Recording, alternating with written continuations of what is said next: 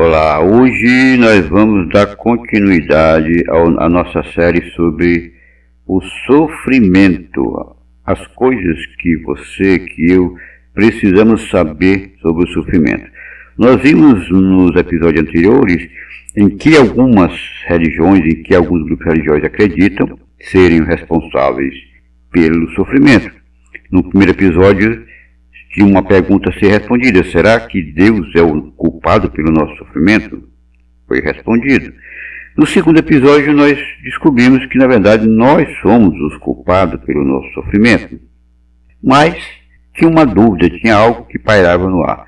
No terceiro episódio, nós respondemos: então, por que, que as pessoas boas sofrem? Hoje nós vamos ver se fomos ou não criados para sofrer. Será que fomos realmente feitos para sofrer?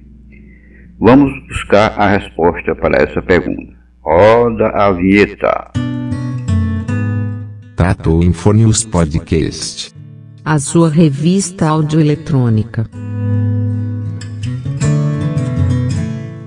Pois bem, será que fomos feitos para sofrer?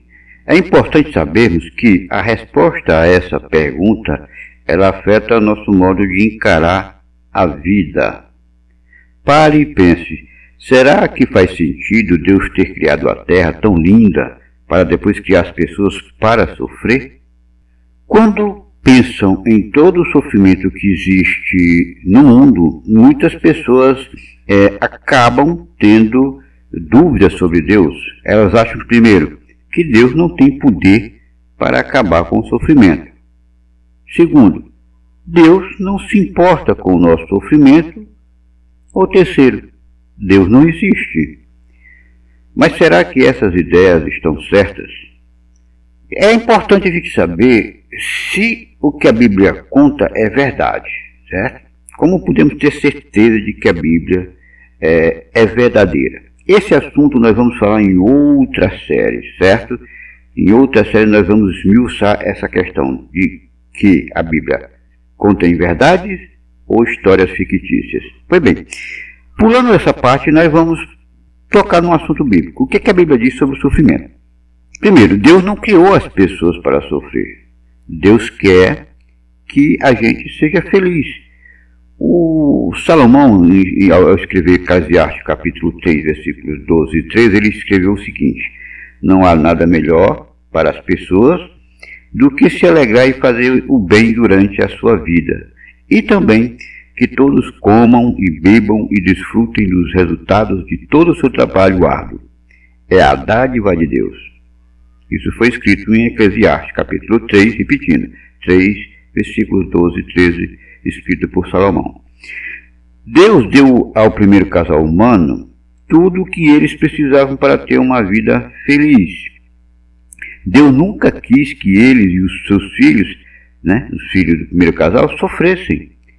Em Gênesis capítulo 1, versículo 28 está escrito: Deus lhes disse: Tenham filhos e tornem-se muitos, encham a terra e a dominha. Foi isso que Deus, a tarefa que Deus deu para Adão e Eva. O primeiro casal humano escolheu ter independência de Deus.